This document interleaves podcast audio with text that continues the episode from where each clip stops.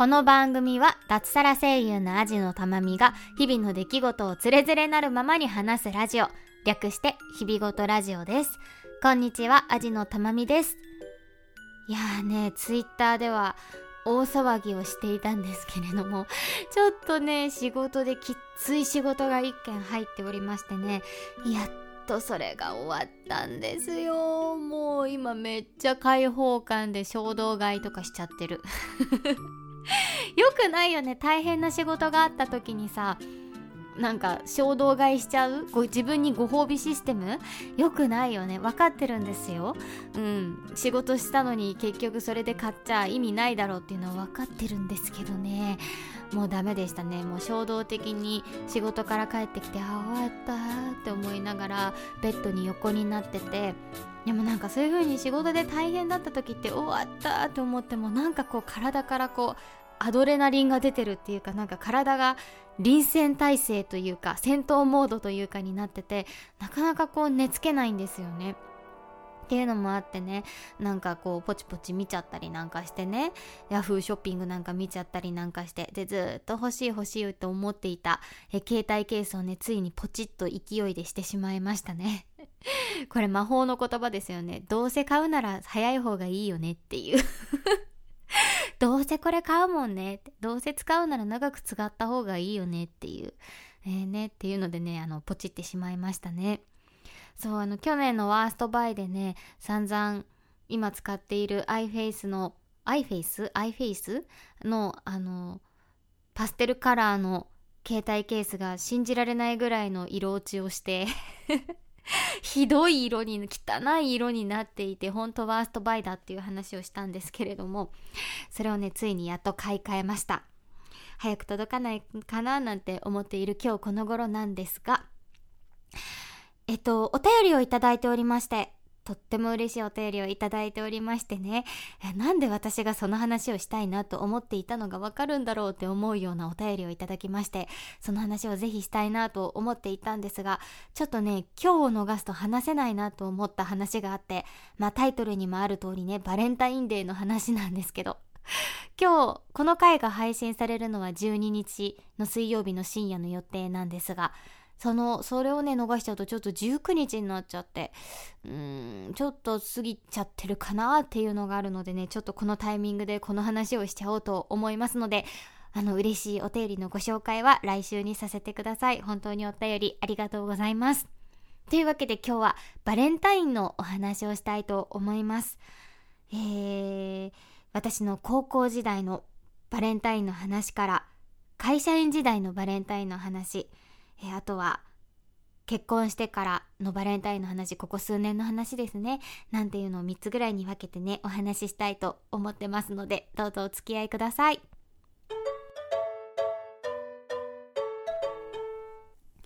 さてさてまず高校時代のバレンタインの話です。なんかこの辺の話はね、もうなんか前の番組とかでもいろいろ喋ったりとかしてるので、その話聞いたことあるっていう方もいらっしゃるかもしれないんですが、えー、私、高校、中学、高校、大学と女子校に通っておりまして、え高校時代、すごく好きな先輩がいたんですね。まあもちろん女子校なので女の先輩だったんですけど、ちょっとこうボーイッシュでね、髪も短くてね、素敵でね、うん、K 先輩と言ったんですけど、K 先輩がね、すっごくかっこよくって、高校1年生の時にその K 先輩は2年生だったので、丸々2年間その先輩に片思いをし続けるっていう生活をしてたんですね。もうね、その先輩が、の時間割を全部把握してて、あ、この時間にここにいたら先輩が通るとか、なんかそういうのを全部把握していてなんかほんとストーカーのようにね追いかけた2年間だったんですけれどもうんえっと女子校あるあるかもしれないんですけどやっぱりそういうボーイッシュだったりちょっとかっこいい先輩ってモテるんですよ。もちろんそのファンっていうのは私だけじゃなくてたくさんファンがいてで別に好きだけど好きだしいろんな妄想はしたけどでもじゃあ付き合いたいとかそういうわけでもないんですよね。本当にもう好きっていうだけでじゃあその先に進みたいかとか進むっていうことを考えられるかっていうとうーんなかなか考えが及ばなかったりとかして本当になんかただ好きっていう感じだったんですけどそんな私たちがじゃあどこで張り切るかっていうとバレンタインとその先輩のお誕生日だったんですね。その先輩のお誕生日とかバレンタインにどれだけ物を貢ぐか っていうのでなんかこうファンの中でマウンティングするみたいな。そうマウンティング私が一番のファンだよみたいな。私が一番先輩のこと好きみたいな。そう。そうですよね。誰かが付き合うとかいうゴールがないから結局ねそういうところでのマウンティングの試合というかになってましてなんでまうん誕生日もそうだったね。バレンタインもそうだったけど、えー、どれだけ美味しそうなチョコレートをあげられるか。もちろん手作りですよ。だからもうチョコレートとかじゃないですよね。なんかもうケーキとかでしたね。みんな。そうケーキとかを焼いて持ってってました先輩に。でもちろんそのお菓子だけじゃなくてなんでかわかんないけど絶対ディズニーストアで買ったものだったんですけどディズニーストアでその先輩が好きなキャラクターのグッズを買ってつける。でディズニーのやっぱりメモ帳に長文の愛を綴った先輩のこういうところがかっこよくて好きですとか先輩のこういうところが好きですみたいな長文の手紙をつけるっていうのがねなんかよくわかんないけど定番でしたね。やってましたねみんな。で私ももちろん例に漏れずやってましたね。なんでバレンタインっていうとなんかその女同士の好きな先輩に対するマウンティングの行事っていうのが一番最初でしたね。それとは別にねもちろんクラスメート同士にで友チョコみたいな感じでねもうチョコレート交換をしていたんですけどなんでその日はねなんかお弁当がいらないんじゃないかぐらいねお互いみんなチョコレートの交換をしてましたね。えー、そんな高校時代のバレンタインは終わり、え、大学になったらね初めての彼氏ができたりなんかしてそんな夢はもう全部覚めてしまったんですけれども。え、初めての彼氏ができてバレンタインは普通にその彼氏にまあ普通にその時にのねそのバレンタインの時に培ったね腕を使ってねあのチョコレートをあげたりなんかしていたんですけれども。まあそこは特に面白い話はないので割愛しまして。えー、社会人に会社員になってからのバレンタインはまたちょっと思い出深いですね。うん。多分今も現在進行形でねそれをどうしようかなって思ってる方いるんじゃないかなと思うんですけどもう最近はそういう風潮もなくなってきたんですかね。職場の人に職場の男性にバレンタインのチョコレートをあげるというイベント。うん。あれね。うん。まだ多分あるとこはあるでしょうね、えー、私はですね大学を卒業してシステムエンジニアをしておりましてなのでうん9割男性なんですね。なんで私がその時いたプロジェクトチームには15人ぐらい1 5 6人ぐらいのチームだったんですけどその中で女性は私一人だったんですよ。ってなった時にじゃあ15人分のチョコレートを用意する？かといってじゃあ箱でドーンってちょっと一口のチョコレートがあるようなのをドーンと持ってってこっから好きに食べてください1個どうぞみたいなのをやる。で逆にそれでホワイトデーでもらうっていうのが本当に嫌になっちゃってもう想像しただけで嫌で。うんなんかお金を出すのが嫌っていうよりなんかそういう向こうに気を使わせるのも嫌だしこっちもなんか一人一人にやるのかじゃあ全員にやるのかでもチョコレート1個なんてしょぼくないか？とかなんかそういうのを考えるのがすごい嫌になっちゃってかといってね社会人にもなって手作りっていうのもあれじゃないですか。私その中には独身の男性もいるしなんか変にねこうなんかね勘違いされても嫌だしっていうのでもう悩みに悩んだ結果もう本当に嫌になっちゃってもうやってられるかと思った結果、えー、そのその時のバレンタイン2年目でしたね、え、2年目のバレンタインは平日だったんですけれども、有給休暇を取りまして会社に行かないっていうね 選択をしました。次の日2月15日はもう普通の日なわけでしたですからね。もう何もなかったかのような顔をしてね出勤しまして。バレンタインあそんなのありましたっけ？ぐらいの顔をしてね、えー、行きましたね。でその後の3月14日ですね。ホワイトデーの時に隣の隣ぐらいの島にあるやっぱり女性の社員ですね。別のチームの女性社員の方はちゃんとあげたんでしょうね皆さんに。3月14日の日にその人の机の上はもう3倍返しのチョコレートというかお菓子というかなんか雑貨でねいっぱいになってましたね。うわーって思いましたそれ見て。いやーほんと有給取ってよかったーって。思いましたね本当に。そうでその次の年からはねあのその大きい結構プロジェクトに行ったのもあってその場に他の会社の女性の方とかもいたので結構それをね取りまとめてくれる方なんかがいてねお金だけね出したら全員分に渡るようなのを全部こう用意してくださって当日は渡すだけ。でホワイトデーはホワイトデーで新入社員の男性社員が取り仕切ってあの全員からお金を集めて で、女性社員になんかハンドクリームかなんかくれたかな？ロクシタンのハンドクリームかなんかをくださってね。もう平和は平和ですよね。うん、なんかもうそうやって全員で全体でやるみたいになっちゃったら、もうなんか1000円払って解決するならそれでいいみたいな ところもあり、まあ、それは本当ね、ああ、楽になった、ありがとうって思った覚えがあります。うん。で、バレンタインデーの日にね、そんな感じでチョコレートをね、本当にもう全体としてあげたんですけど、その時の課長がね、めっちゃイケおじだったんですけど、イケてるおじさまだったんですけど、その方がね、もう粋ですよね。その後こうメールをね、社内メールをくださってね、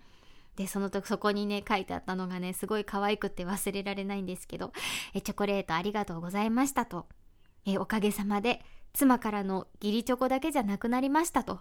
もう可愛くないですか？ね奥さんともラブラブですよ。あんなね、イケてるおじさまだったら。だけど奥さんからの義理チョコだけじゃなくなりましたっていうね、その可愛い感じにね、ちょっとキュンってなった覚えがあります。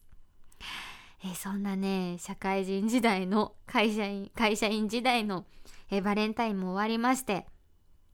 本当に嫌だったなもう、今もあんのかなもうあるとしたら本当にやめてほしいよね。うんもうこの風潮誰も得しないと思う。いやね本当に本当になんかお世話になってる人にって言うんだったらいいと思うよ。もちろん例えば男性女性関わらずねあのすごくお世話になってる会社の人たちにあげるみたいのだったらいいけどなんか一人にあげたらみんなにあげないのあれじゃんみたいな感じもあるしさなんかね難しいよね。うん。そう。でですねえっと我が家結婚して役者した後ですね結婚前はねそれはねあの早尾くん旦那さんの早尾くんにももちろんチョコレートをあげてたんですけどもう当時はもう手作りじゃなくても買ってましたね、うん、よくありがちなピエール・マルコリーニさんでね買ったチョコレートあげたりとかゴディバで買ってあげたりとかザ定番のチョコレートをあげたんですけどそうそしたらねそうなんか初めてそれ付き合う前だったかな？付き合う前にすごいお世話になったのお世話になってたので早くには普通に義理チョコとしてチョコレートあげたことがあったんですけどその時のお返しが今もね好きですごいよく行く早くんとよく行くチョコレートチョコレート屋さん？違うかなんて言うんだろうお菓子屋さん？なんですけどえっ、ー、と貞治青木さんというね銀座とかあと渋谷のヒカリエにもあるのかな？にあるお店があって。そこのチョコレートをねチョコレートラズベリーチョコレートのねすごい美味しいのをねホワイトデーにくれて。それでちょっと「はやおくん見直したな」みたいな「えこの人なんかちょっと意外とセンスあるみたいなのをね 私は義理チョコだったんでねゴディバといってもソニプラで売ってるようなねゴディバのチョコレートあげただけだったんですけどそれこそ本当に3倍返しって感じでね本当に美味しいチョコレートをくれてあれこの人意外とセンスあるんだななんて 見直したきっかけになったのもありましたね。そんな付き合ってる時はそんなねあのバレンタインだったんですけど最近はですねえ我が家はねバレンタインをね廃止しました。うん、バレンタインシステムなくなりました。ホワイトデーシステムもなくなりました。うん、バレンタインの日に私がどこかでチョコレートを買ってきてあげるというイベントはね、なくなりました。じゃあ代わりにどうなったかというと、え、二人で、こう、今この時期って、いろんなデパートでバレンタインの催事がやってるじゃないですか。普段はね売ってないような海外の有名なショコラティがね出店してそこでバレンタイン専用のチョコレートを売るみたいな催事がいろんなねところで高島屋もそうか伊勢丹とかいろんなところでねやってるじゃないですか。そこに2人で行ってでいろんなチョコレートを試食しながらこれだと思うチョコレートを2人で買って2人で食べるっていうね行事に変わりました。うん。もう私からあげてはやおくんからもらうっていうのはやめました。もうねあれなんですよね。チョコレートあげても食べないんですよそんなに。なんかね前にそのあげたピエール・マルコリーニのチョコレートあげたんだけどなんかもったいなくて食べないとか言ってたら引っ越しの時にね引っ越しの荷造りを手伝いに行ったらあの化石みたいになって冷蔵庫の奥にね死んでるのを見つけてあもう二度とこいつにはバレンタインデーのチョコレートあげないなって 思ってね っていうのもあったりなんかしてあと甘いのそんな食べないっていうのもあってなので我が家はもう廃止しまして2人で普段食べないような高級チョコレートを3粒とか4粒とかほんのちょっと買って美味しいねって言って食べる日に変わりました。去年もねそんなわけでバレンタイン祭事に行きまして去年は、えー、東京駅にあります大丸デパートの祭事に行きました。東京駅好きだね。東京有楽町銀座大好きなんですけどあの辺。行きましてね。大丸の催事に行ってきました。あのチョコレート催事って正直買わなくても行くだけでめちゃめちゃ楽しいですよ。もう人はものすごくて本当に酔いそうになるんですけどもうあのね薄着してった方がいい。本当暑いから人口密度も高いし暖房も効いてるして暑いから薄着してった方がいいぐらいの感じ。で本当に気持ち下手したら気持ち悪くなるぐらいの熱気なんだけどあの歩いてるだけで各お店が試食用のチョコレートほんとかけら一つなんだけどくれるんですよ。でそれを味見すると本当にねいろんなお店で違ってお酒が混ざってるものからあとなんだろう抹茶だったりとかあと普通の普通のチョコレートでも全然こう味が違って、うん、ちょっとシナモン風味のものとか味が違ってねほんと試食してるだけでも本当に楽しくてね。でもただ注意しなきゃいけないのは本当にたくさんお店があるから試食してるともうえ美味しかったのどれだけって分かんなくなっちゃうんですよ。全部美味しいし。だし試食しすぎるとなんかもうチョコレートしばらく食べたくないみたいな感じになるから。それで去年失敗したんですよね。そう。でなんかあもっと買っとけばよかったって後から思って。そう。だからちょっとね今年はちょっと、うん、絞ってね数を絞って試食しようなんて思ってるんですが去年はですねベルギーベルギーだったかな？かなんかの、えー、ブノワニアンというところとピエール・ルドンというねブランドのものを買いましてで友達にもね送ったりなんかして友達のモーリーに送りました。我が家はバレンタインをね廃止したので、えー、いつもお世話になっているあなたにチョコレートを送りますという手紙をつけてモーリーにね友人のモーリーに送ったんですけれども。そんな感じでね我が家のチョコレートじゃないバレンタインはねかなり形を変えました。今年も明日がお休み2人ともねお休みの日なので明日ね、バレンタイン祭事にね、今年どこ行こうかな、まだ決めてないんだよね。また大丸に行くか、ちょっと銀座の方まで足を伸ばしてみるか、うん、または新宿の方に行ってみるか、ちょっとまだ決めてないんだけど、ね、明日バレンタイン祭事に行ってね、ちょっとチョコレートを試食して美味しいチョコレートを買ってきて食べたいなって思ってます。なんか日本酒が混ざってるチョコレートとかあるんだよね。雪男酒造さんが出してるのかな。ね可愛いよねあの雪男のさ絵も可愛いしあれもねちょっと気になってるんですよね。そんな感じで我が家はバレンタインデーを楽しんでいます皆さんはどんなバレンタインを過ごしていますか？胸キュンエピソードはありますか？私にはありませんほんとね、なんか今日、今、今日話してみて思ったけど、私ね、胸キュンエピソードのあるバレンタイントークできないなと思って。ないですね、胸キュンバレンタインの思い出。うん、まあね、一番こう純粋にただただ好きだった先輩のバレンタインもマウンティングのイベントだったしね。うん。なんか、ね、いいよね。なんか、キュンとくるバレンタインのエピソードがある人って。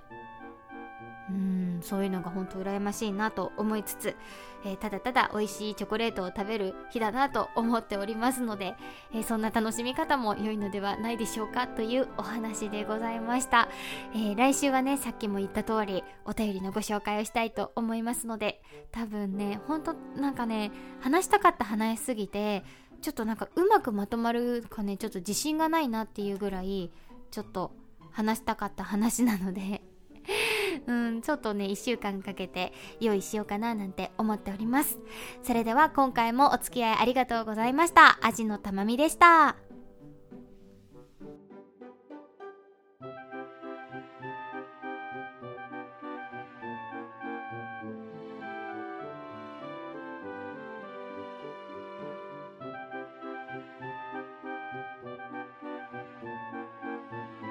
日々ごとラジオでは感想お便りを募集しています。宛先は日々ごとアットマーク gmail.com hibigoto アットマーク gmail.com またはブログのメールフォームからもどうぞ。ツイッターハッシュタグひらがな4文字で日々ごとでもお待ちしております。最後までお聞きいただきありがとうございました。